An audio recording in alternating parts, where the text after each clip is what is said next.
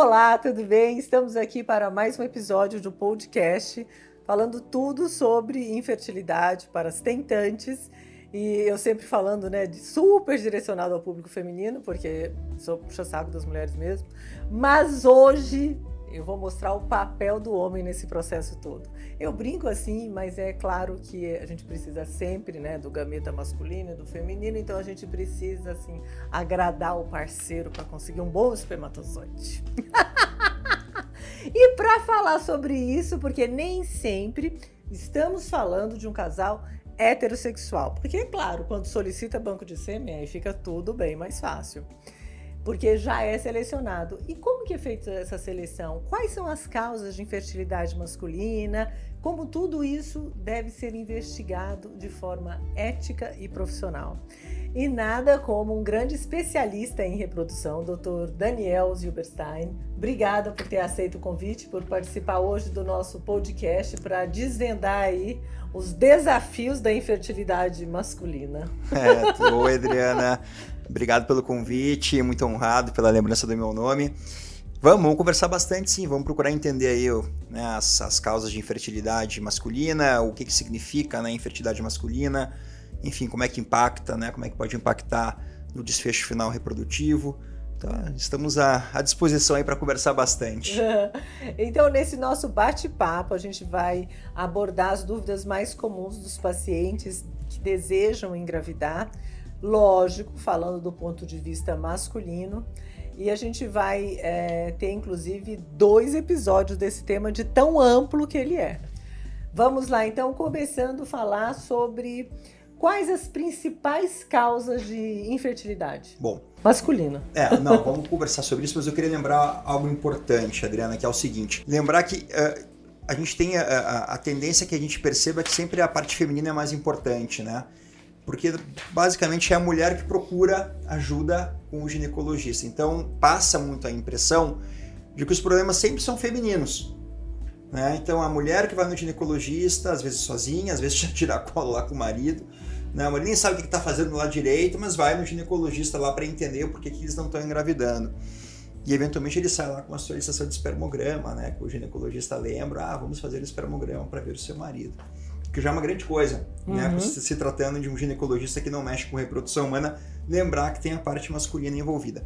Mas a grande verdade, quando a gente vê é, o cenário de, de porcentagem né, de, de causas né, entre femininas e masculinas, o que, que a gente encontra? Nós temos basicamente aí 25, 30% de causas exclusivamente femininas, 25, 30% de causas exclusivamente masculinas, e o restante, aí, uns, é, dependendo de uns 40%, das causas são causas mistas, onde a gente tem problemas tanto da parte feminina quanto da parte é, masculina.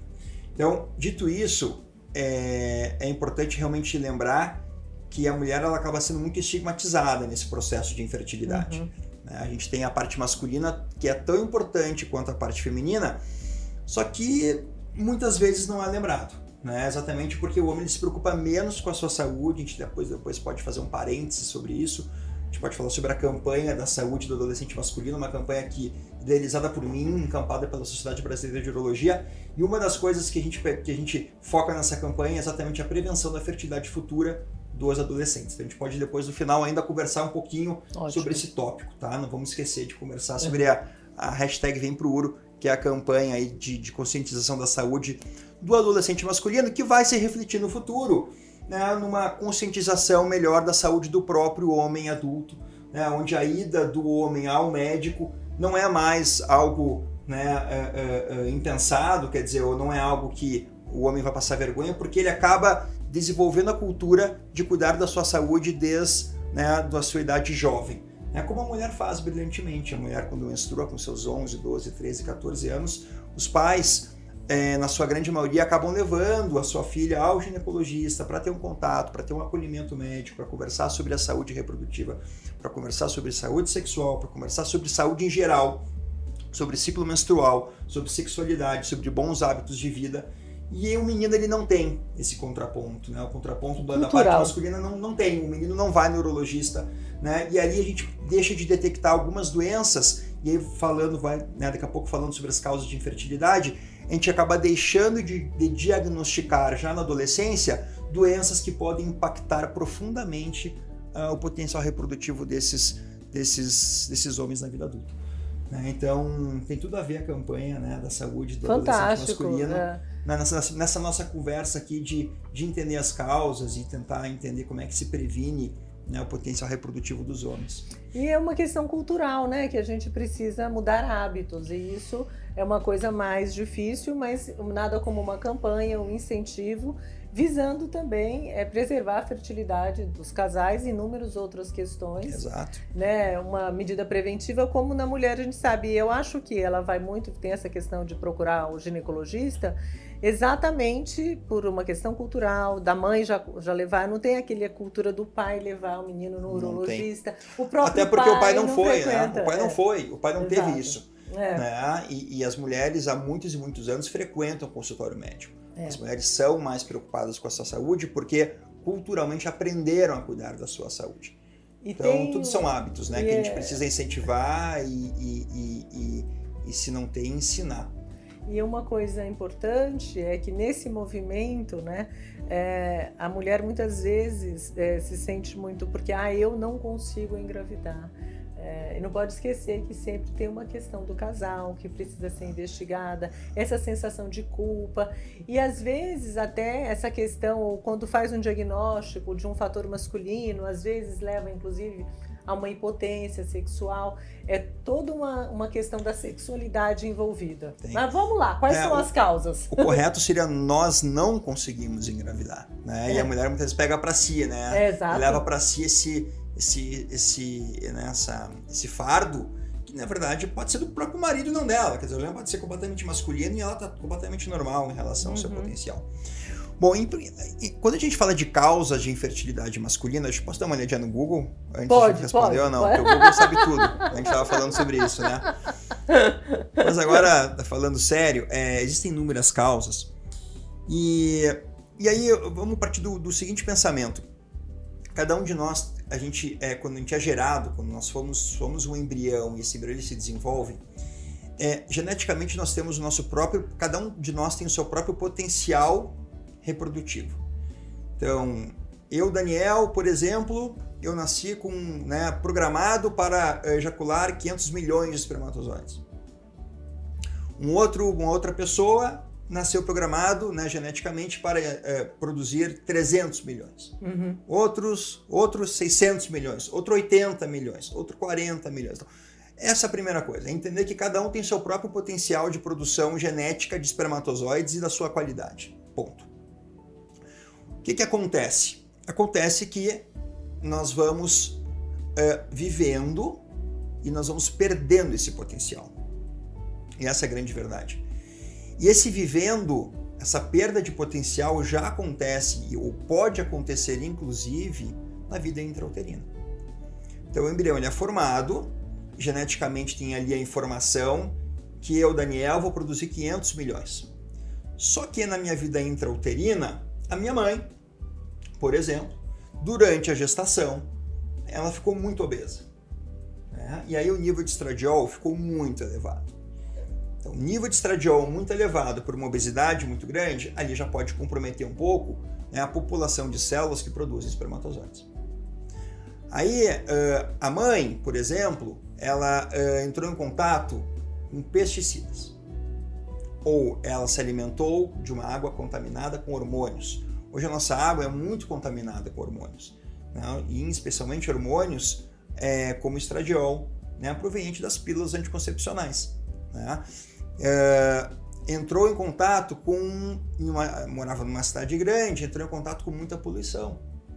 A poluição ela também traz um impacto negativo né, na população dessas células que estão sendo desenvolvidas durante a vida intrauterina. Né. Ela teve uma febre lá no seu período de desenvolvimento embrionário, lá crucial, né, até a 12ª semana de gestação, ela teve uma febre alta. Essa febre alta ela trouxe uma lesão na população de células produtoras de espermatozoides. Claro que isso é muito difícil da gente diagnosticar, mas a gente sabe que são uh, causas de infertilidade masculina que obviamente vai ser detectado lá na vida adulta. Uhum. E não na, na vida intrauterina. E muitas vezes não vai se conseguir fazer essa relação causa-efeito, mas existe. Bom, aí a criança nasce e ela fica naquele período de quiescência, onde o testículo ele não se mexe. A criança ela cresce, mas o testículo continua muito pequenininho, porque ainda não teve ativação do eixo hipófise, uh, hipotálamo, hipófise, testículo, que é quando ocorre né, o nascimento da espermatogênese, quando as células lá que estavam adormecidas começam a produzir testosterona e depois começam a produzir espermatozoides. Então, ali o homem ele começa novamente, o adolescente ou pré-adolescente, ele começa novamente a estar em perigo em relação à sua proteção do seu potencial fértil. Por quê?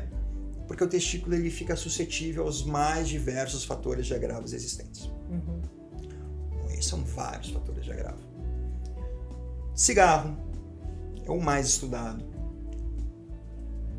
É, drogas ilícitas, a maconha, a cocaína, muito comum, infelizmente muito comum no nosso meio. Cada vez mais os adolescentes eles vêm fazendo uso abusivo do álcool numa idade cada vez mais precoce. O álcool pesado ele prejudica a produção celular. Né? Isso é um estudo agora que inclusive prejudica também o volume cerebral. Tu viu isso? Volume cerebral? Volume cerebral. É, mas altera a atividade neuronal, né? Os, homens e mulheres que bebem álcool. Numa fase bem precoce, mas na adolescência, se não me engano, é a partir dos 12. É, começa a ter é. já danos né, cerebrais e involução, inclusive, de. Mas enfim, vamos voltar a falar do testículo, né? Na, na, na parte de baixo, não na parte de cima. Uh, nós temos é, o sedentarismo, a gente tem obesidade, a gente tem os mais variados estilos de vidas que estilos de vida que não, não geram saúde, né? Uh, a gente tem a varicocele, acho que a gente vai abrir um capítulo à parte, porque a varicocele é a principal causa de infertilidade masculina e ela ocorre exatamente na adolescência. Né?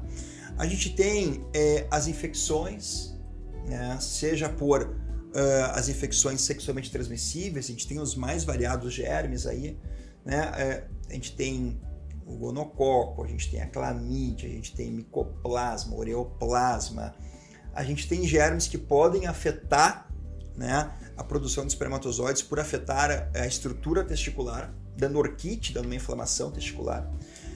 A gente tem doenças que são preveníveis por vacina, né, que é a cachumba. Né? A cachumba, a cachumba recolheu. O que é a cachumba recolhida? Né? Então, é, o vírus da cachumba tem um tropismo é, inicial para a glândula, glândula parótida e alguns dias depois esse vírus, ele, entre aspas, ele desce. Não é que ele desceu o vírus, é que o vírus ele também tem um tropismo pelas células testiculares, que quando estão já produzindo espermatozoides, elas ficam suscetíveis à ação desse vírus. E com isso o testículo ele edemacia, ele incha, fica enorme, dolorido, fica muito desconfortável. Né? E nesse processo de inchaço, de edema inter intersticial, o que, que acontece? Esse testículo ele entra numa síndrome compartimental. Não sei se tu sabia, Adriana, qual o mecanismo pelo qual uma orquite gera infertilidade. Por compressão. Por compressão, essa compressão ela gera uma hipóxia tecidual. Por isso que esses homens que têm um volume testicular muito grande por uma orquite, uma inflamação do testículo, esse testículo ele incha, ele fica enorme, fica muito dolorido. Isso leva a uma dificuldade de vascular, de, de chegada de sangue nele, de vascularização dele, né, de irrigação sanguínea. Se não chega sangue o suficiente porque tem muita pressão intratesticular, começa a ter hipóxia. E, e essa hipóxia leva à morte celular. E aí tem a involução por isso que depois de uma orquite, o testículo fica muito grande, depois ele pode ficar muito pequeno, porque teve hipóxia tecidual, teve morte celular, teve formação de fibrose, perdeu células produtoras de espermatozoides, podendo inclusive o homem a se tornar azospérmico, que é a ausência completa de produção de espermatozoides. E eu ia te falar em relação a essa questão da compressão, lógico, nessa fase da né, mais adolescência, mais tardia, que já tem já essa produção, também vai, vai ter esse, esse, esse prejuízo. E quando a gente imaginar dos recém-nascidos que nascem com aquela hidrocele mais significativa? A hidrocele não é um problema. Uh, talvez o problema seja mais a criptorquidia. Né? Porque, mas por, eu estou imaginando o aumento de volume. Mas a, ilha, mas tá, não, mas a hidrocele ela não, ela não, não comprime ela não desse comprime. tanto. Ah. A hidrocele ela não comprime. A hidrocele ela, ela, ela é né, uma persistência do conduto ali peritoneal aberto. É, e, e, aí tem um líquidozinho que geralmente ele se reabsorve, inclusive. A grande maioria das hidroceles ao nascimento acaba sendo reabsorvidas e fim de papo. Isso não traz nenhum prejuízo para o testículo porque é, é, é, não é não é uma compressão significativa. Não é uma compressão, não tem pressão importante para atrapalhar o testículo. Perfeito, eu acho legal a gente deixar é. isso reforçado. Mas tem a criptorquidia, uhum. que é também uma grande causa de infertilidade masculina, porque o que é criptorquidia? É aquele testículo que não desceu para a bolsa testicular, né, ou escroto, né? Bolsa escrotal não existe. É, é. errado falar bolsa escrotal porque é uma redundância. É, Escroto já é uma bolsa. É. Então, bolsa escrotal é uma redundância. Então, ou é bolsa testicular ou é escroto. Né? Então, é, uh, esse testículo ele não desceu né, para a bolsa testicular e a gente até pode esperar aí 3, 4 meses para ver se ele desce espontaneamente. Né? É, isso, isso acontece muitas vezes com os prematuros, né, que acaba descendo, mas muitas vezes não desce. Né? E aí a gente tem um problema, porque a gente precisa recolocar esse testículo na bolsa testicular novamente, precisa fazer uma cirurgia. O problema todo é que existe uma relação muito interessante entre infertilidade e três doenças. Quais são? Criptorquidia, tumor de testículo e torção de testículo. Olha que interessante. Então, existe uma relação muito é, é, é, é importante é, com baixa produção de espermatozoides e criptorquidia, tumor de testículo e torção de testículo. Por quê? Porque o mesmo grupamento de genes que gera ou criptorquidia, ou tumor de testículo, ou torção de testículo, é o mesmo grupamento de genes que também está relacionado à produção de espermatozoides. Então não é uma surpresa um homem com tumor de testículo ter uma baixa produção de espermatozoides. Uhum. Né? Cerca de 30% dos homens que nascem com criptorquidia unilateral vão ter infertilidade. Mais de 60% dos homens que nascem com criptorquidia bilateral vão ter infertilidade. E aquele menino que tem uma torção de testículo, olha que interessante, a gente vai lá, corrige essa torção de testículo a tempo, distorce o testículo. E a gente fala pro pai e pra mãe: fiquem tranquilos, salvamos o testículo, é. vai estar tá tudo certo, seu filho ele vai conseguir né, engravidar no futuro. E talvez não seja bem assim. Porque esses homens também têm um risco de ter uma produção de espermatozoides alterada. Né? No tempo da minha residência, que eu não tinha esse conhecimento, eu precisei tirar alguns testículos. Não deu tempo né, de, de, abordar cirurgicamente e ele estava necrosado, estava morto, precisei retirar esse testículo. O que, que eu falava para a mãe e para o pai? Fiquem tranquilos, tem um outro testículo ainda. Vai dar conta do recado. Talvez não dê. Né? Não porque é um único testículo que sobrou, mas porque a, a, a relação genética com a produção de espermatozoide já estava lá, né, programado para esse homem ejacular muito pouco espermatozoide. Então, mesmo que ele tivesse o segundo o segundo testículo tivesse consertado, tivesse a tempo ali, né, é, né é, é, é, distorcido o testículo a tempo, né, ele mesmo assim pode ser um homem com dificuldade para engravidar no futuro. Não quer dizer que todo homem com torção claro. de testículo vai ter isso, mas existe uma parcela da população com tumor de testículo, torção de testículo, tumor de testículo, torção e criptorquidia que vão sim ter uma infertilidade importante. Então, eu acho interessante a gente pontuar é, essas questões, mas, assim, é, em relação à infertilidade masculina, a gente vai abordar bastante as causas, depois a gente vai dar um, um, um norte, assim, porque tem tratamento, a gravidez é possível, é, exceto nos casos de azospermia, quando tem que ser solicitado o banco de sêmen, que não deixa de ser uma opção. Então, para quem tá, está nos ouvindo, então, se por acaso teve um filho, tudo, então calma, respira, porque talvez tenha uma questão de infertilidade, mas ela também pode ser, na maioria absoluta das vezes, sanada. é possível engravidar mesmo tendo essa questão importante, porque às vezes a gente, né, no nosso público geral, de tem tantos, talvez as pessoas até fiquem um pouco assustadas com é. essas questões. Não, o advento da ICSI, né, que é, é. aquela técnica de, de, fertilização in vitro, onde se coloca o espermatozoide dentro do óvulo, onde o embriologista ele tem uma ação fundamental nesse processo, ele permite realmente que homens com baixíssima produção de espermatozoides se tornem pais biológicos. Né? Então isso é fato, isso revolucionou. Essa foi a grande segunda, essa para mim foi a segunda revolução é, da reprodução humana. A primeira revolução da, da, da reprodução humana foi o advento da FIV, é, em 78. A segunda revolução, é, para mim, foi é, o advento da, da ICSI, né, pelo Gian Piero Palermo, é, que eu tive, inclusive, a, a, o prazer de dividir o armário junto com ele na Cornell, quando eu estagiei lá. uh, e, enfim, e vê-lo né, a, a todo instante. E, é, e a terceira revolução é a parte genética, né? Que é, que é, que é uma, genética. que é uma, é uma evolução constante, né? Porque a gente ainda tem muito para desvendar desse, ah. dessa questão genética e até para ter saber dos exames e uma interpretação e a gama de, de, de exames que podem ser feitos, resultados Exato. e como proceder com tudo isso. Então, a evolução, apesar da gente ter tido esses dois momentos absolutamente revolucionários, a gente está aí em constante é, crescimento. Agora, como a gente falou é, dessas causas importantes e você até enfatizou muito a questão da varicocele, eu acho legal a gente abrir um leque para falar da varicocele, o que é e como abordar tudo isso. É.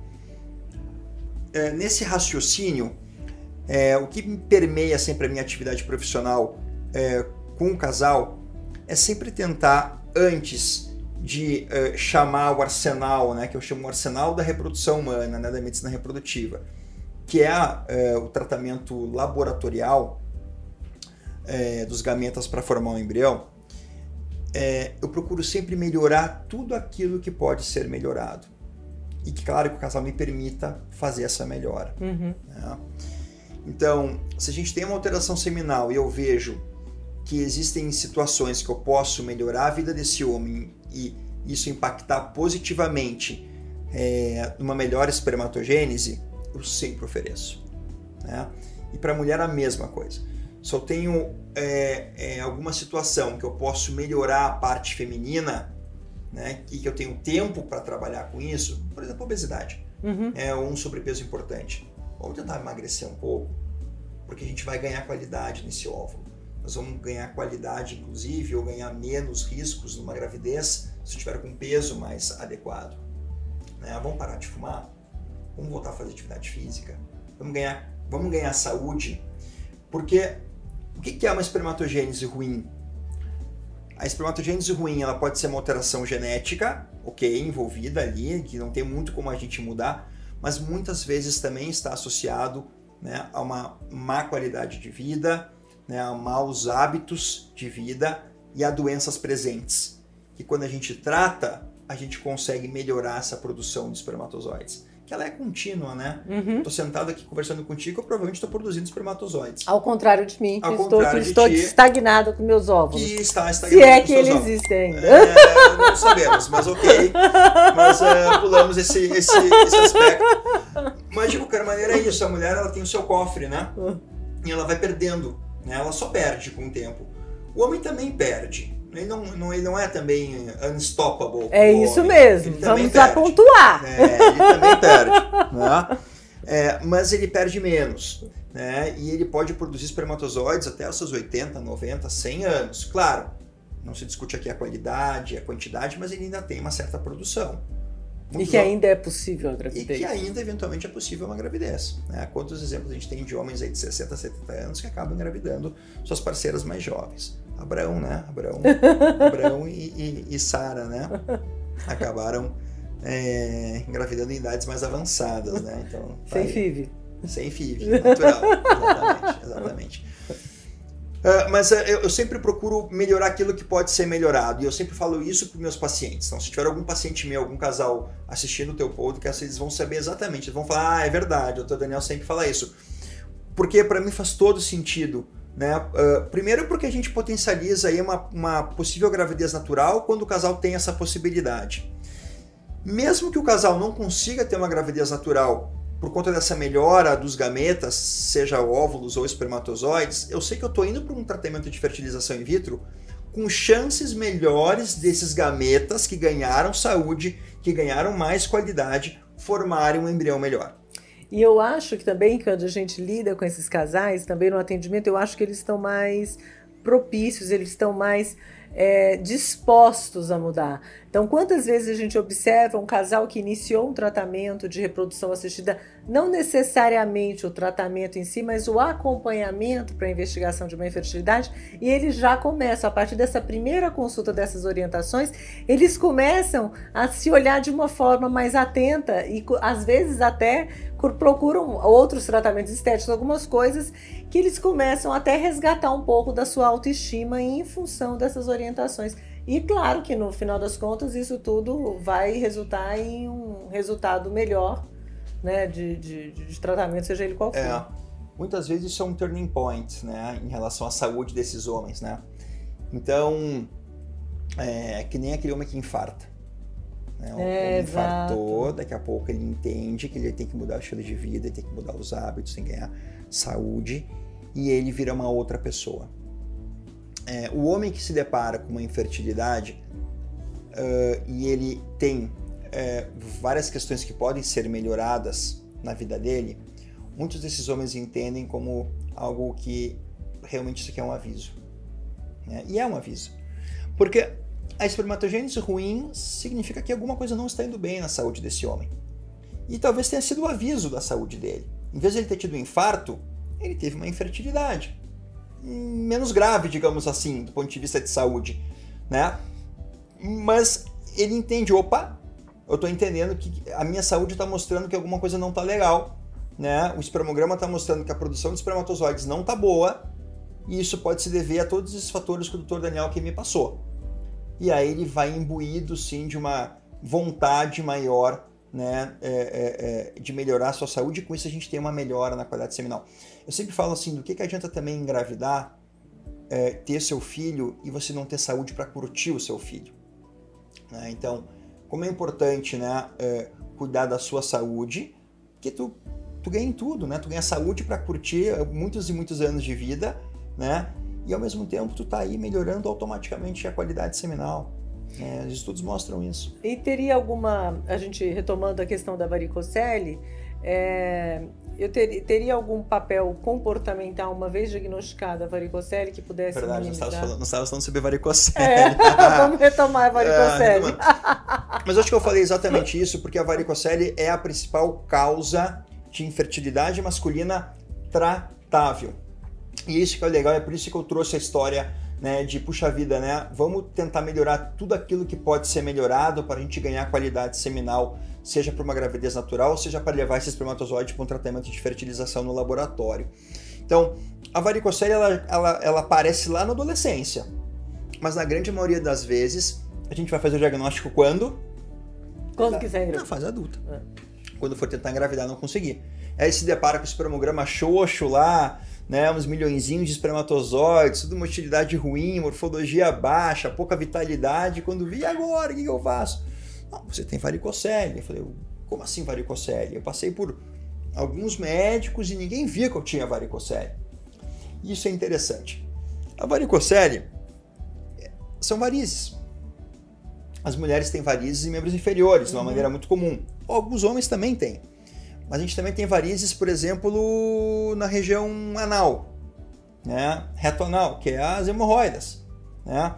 E o homem tem varizes na bolsa testicular, que chama-se varicocele, que geralmente é mais importante do lado esquerdo, mas a bilateralidade é a mais comum. Então, tem do lado esquerdo e do lado direito, porque são, são varizes, são veias. Né? Não é que vai ter veia de um lado boa e veia do outro lado ruim é que a drenagem venosa é mais facilitada pelo lado direito, testicular. E com isso, a gente tem uma varicocele mais importante à esquerda, porque a pressão é maior, o refluxo acaba sendo maior.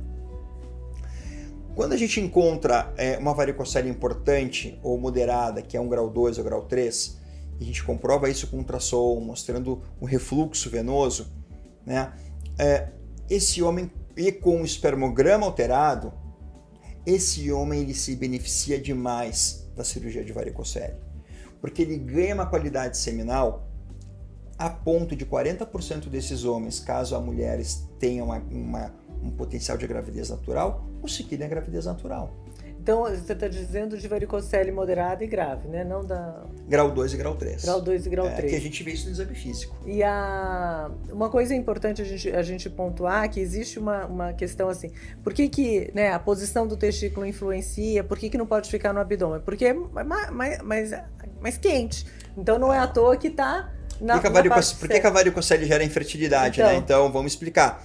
Porque o testículo ele não gosta de calor né? O testículo sempre fica numa temperatura uh, mais branda que a nossa temperatura corpórea. Então é por isso que fica numa bolsa, longe do corpo.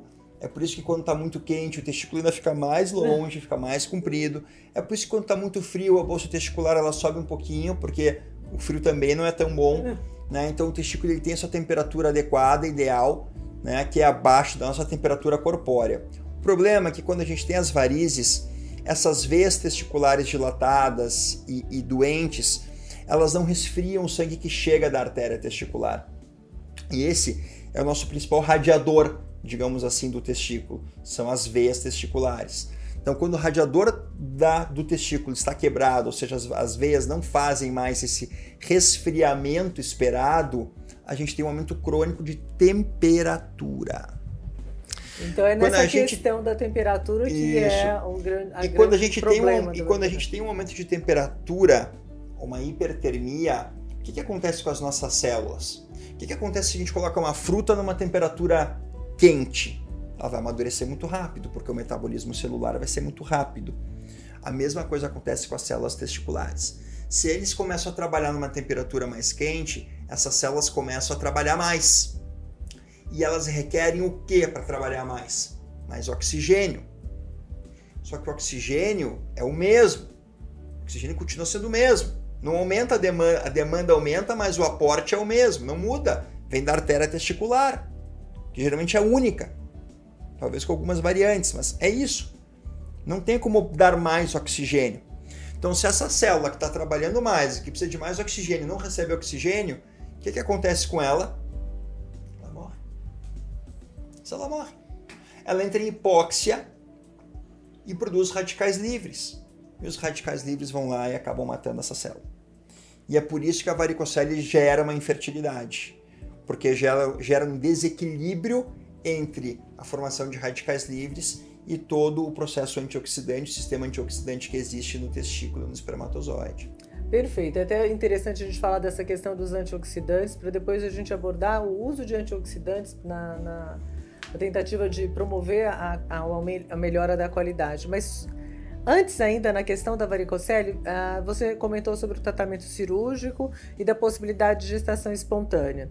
É claro que a gente precisa, faz uma cirurgia, a gente precisa checar o resultado desse procedimento e ter aí esse casal tem um tempo ainda, né, dependendo muito da reserva ovariana e da, desse, de outras questões que podem estar também presentes nesse Influenciando, processo. Exato. Mas falando de um tratamento cirúrgico de varicocele, qual seria o recomendado para retomada para o esperado, pelo menos eu sei que não é regra, para retomada da produção espermática e a partir daí a gente contar o tempo para uma gestação espontânea. Quando a gente faz uma cirurgia e é uma microcirurgia, não é uma cirurgia simples, embora as pessoas acham que seja, não é.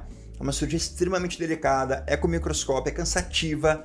Para te ter uma ideia, Adriana, quando eu faço uma cirurgia de varicocele, não faço mais nada depois durante o dia acabou, esgotei. Eu não vou atender consultório. É, acabou. É, é, a cirurgia de varicocele que eu faço no dia. Tá? É, é, eu não, ou pelo menos eu não me coloco em, em uma outra situação que requer muita atenção. Uhum. Porque esgota. Tá? Esgota, é muito cansativo. É,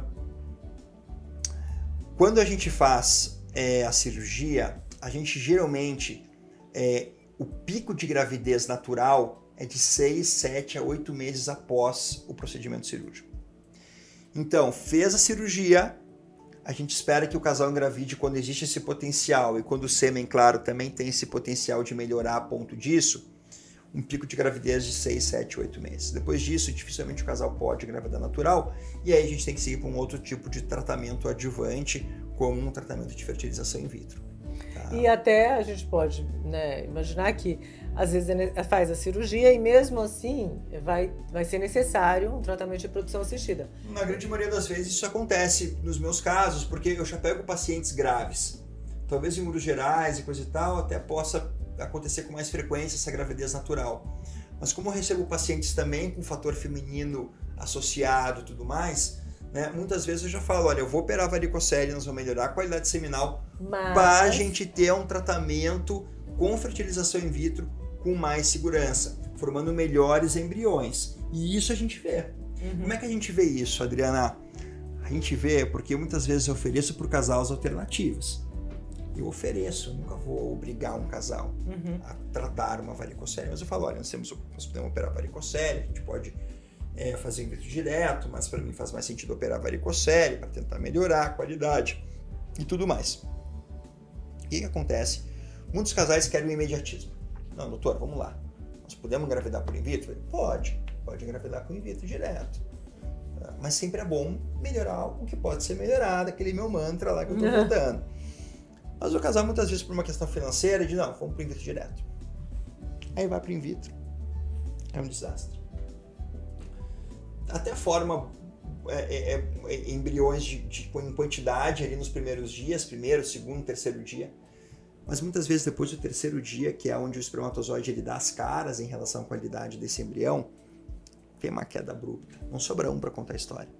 Então fez o in vitro e não teve embrião para congelar ou para receber. Aí para tudo. Nesse sentido, né, é, o casal entende que precisa melhorar alguma coisa. Ele dá dois passos para trás e aí ele fala, ok, vamos operar a varicocele. Aí a gente faz um novo in vitro completamente diferente. Eu acho até uma possibilidade. Tem melhores embriões. Se tiver uma, uma questão da idade da mulher, que é sempre um, uma questão muito frequente é. para gente que lida com infertilidade, é, até uma possibilidade de fazer no primeiro momento congelamento de óvulos para você ter o tempo hábil para essa varicocele e recuperação e para fazer in vitro posteriormente. Se é for possibilidade. É, se o casal tiver questão financeira né, uma, bem resolvida, porque isso custa caro. É. Né? Mas muitas vezes quando a mulher tem seus 39, 40 anos, o que, que eu digo? Vamos operar varicocele e dificilmente aqui vai acontecer uma gravidez natural, porque o sêmen é muito alterado, mas pelo menos a gente melhora um pouco esse sêmen. Né? Em 4, 5 meses a gente faz in vitro, que não é uma grande perda de tempo, entendeu? Quando a mulher ainda tem uma certa reserva ovariana, mesmo com uma idade mais avançada. Então eu digo, vamos fazer logo. Enquanto isso, eu vou manipulando você. Eu também vou colocando, eu dou uma testosterona, eu dou um, uma, um eu, eu dou uma coenzima Q10, de repente perder um pouquinho de peso, tu entendendo melhorar a nutrição, melhorar a qualidade de vida, atividade física, isso pode ter um impacto também positivo na qualidade ocitária, mesmo sendo óvulos já em final de, de final de carreira, né? É. final de vida. Eu acho interessante a gente falar, já que você tocou no assunto desse suporte até com antioxidantes para essa questão, quais efetivamente os parâmetros seminais que podem ser melhorados com essa terapêutica? É, muitas vezes é interessante. É, a fragmentação é um parâmetro muito legal, a gente vê muito isso, essa diminuição de fragmentação. Mesmo sem ter uma, uma melhora significativa na concentração, motilidade, morfologia, vitalidade, enfim. Mas a fragmentação é algo que geralmente melhora. Algumas vezes a gente não vê melhora, existem explicações para isso. Mas muitas vezes a gente vê uma fragmentação bem menor. É, é lindo de ver. É muito lindo de ver esse tipo de situação. Tem uma fragmentação alta, faz cirurgia, diminui a fragmentação, daqui a pouco o casal engravida natural porque a fragmentação diminuiu. É, e, é, e essa abordagem, ora, a gente tem que ver o que é mais viável, nada mais importante do que é. o, o, atendimento personalizado. É então a gente tem que ver se naquela situação isso é cabível, isso é aplicável e sempre discutir com o casal essas possibilidades, porque eu Exato. acho que é, é claro também que eu não, não imponho de forma alguma nenhum tratamento, é a gente mostrar as opções, porque as pessoas têm o direito de escolha e elas têm, é, a gente passa o nosso conhecimento e elas se informam e elas podem ter também, é, compartilhar esse poder de decisão. Tá. E em relação à morfologia de Kruger, Qual a importância que você dá na morfologia? Eu dou bastante. Eu dou bastante, é, eu dou uma relevância boa para a morfologia. Porque o Kruger ele viu que a morfologia ela é realmente uma, muito definidora em relação ao potencial. Não quer dizer que não possa ir, eu não tenho casais que engravidaram naturalmente com morfologia de 1, de 2, de 13, de 4, que é considerada morfologia crítica. Mas a chance desse espermatozoide penetrar no óvulo de uma forma espontânea com uma morfologia de 4 para baixo, ela é muito menor. Então, quando eu eh, vejo uma morfologia crítica, né, com, mesmo com parâmetros melhores, normais, é, concentração boa, motilidade boa, eu vejo como um fator independente de infertilidade, sim. Eu raramente faço uma inseminação, por exemplo, para esses casos. É uma questão muito minha isso, eu sei que muitos fazem, mesmo com morfologia baixa, eu não vejo sentido fazer, porque ela é relativa, é, mesmo que haja uma grande concentração, coisa e tal, essa morfologia ela vai continuar baixa. E quando a gente tem fatores de agravo, não é só a morfologia que interessa, é a qualidade global do sêmen. Né? Então, a morfologia baixa, ela me diz que, opa, esse sêmen aqui tem uma alteração importante. Se isso vai impactar ou não decisivamente na infertilidade, é importante também ver os outros parâmetros e, e ter um entendimento completo do espermograma. Mas morfologia baixa, para mim, se não engravida natural, não é inseminação. É fertilização in vitro do tipo X. Eu também concordo. Eu, eu, eu, valorizo isso. Eu acho que a gente também precisa considerar o tempo de espera para essa gravidez. A gente precisa priorizar isso, porque é fato que quanto maior o tempo de infertilidade, maior o agravo dessa doença, porque a infertilidade é sim uma doença, seja ela masculina, claro. seja feminina. Incide, né? Isso que deve ser considerado. Bom, eu acho que nesse nosso primeiro episódio a gente abordou as principais causas aí é, de infertilidade masculina. Maravilha. Eu quero super agradecer sua presença. Obrigado, é, E aí a gente logo tem o nosso novo episódio com continuar. Vamos fazer, vamos fazer um coffee break é. e depois nós vamos para o nosso segundo episódio do nosso podcast. Muito bom, eu queria te agradecer demais. É sempre bom falar sobre infertilidade, seja feminina, seja masculina. Estou aqui hoje para falar sobre infertilidade feminina, é, masculina mas eu também topo falar sobre infertilidade feminina, outros tópicos. É, é sempre um prazer, assim, é o nosso dia a dia, né? E, e é muito bom, assim, quando a gente consegue realmente é, ajudar de alguma forma é, os casais conquistarem né, o sonho de formar sua família. E, e, e, mesmo que a gente não consiga fazer com que esse casal engravide naturalmente, seja por qual for o fator, é, ainda bem que a gente tem a fertilização é in vitro para nos ajudar, né? É, é algo é... que realmente assim revolucionou né, a maneira é, é que a gente é, lidava com a infertilidade. Sem dúvida alguma, e, e, e essa, esse nosso trabalho tem uma gratificação pessoal imensurável. Enorme. Eu falei assim, por isso, gente, atrás de um folículo embrião, eu vou de domingo a domingo, é. inclusive carnaval e outros é, feriados. É isso aí, é isso aí, é Ainda bem que a gente tem um tempinho de descanso ali no Natal e Ano Novo. ali é sagrado, ali a gente é sagrado, para. ali a gente para. Mas muito retomando, bom. a gente logo vai. E bater papo com você é fácil, né? Porque a gente fala, a gente fala muito. então, ótimo, gente. Acompanhe os nossos próximos episódios. É, obrigada por ter escutado a gente até aqui, esse nosso bate-papo de risadas e informação, porque o objetivo desse podcast é efetivamente dar informação, né? oferecer informação de forma é, profissional, segura, ética. E claro que vocês podem futar, é, fuçar também no Dr. Google. Mas tomara que vocês achem também o meu canal no YouTube que com informações absolutamente confiáveis. Até o próximo episódio. Tchau.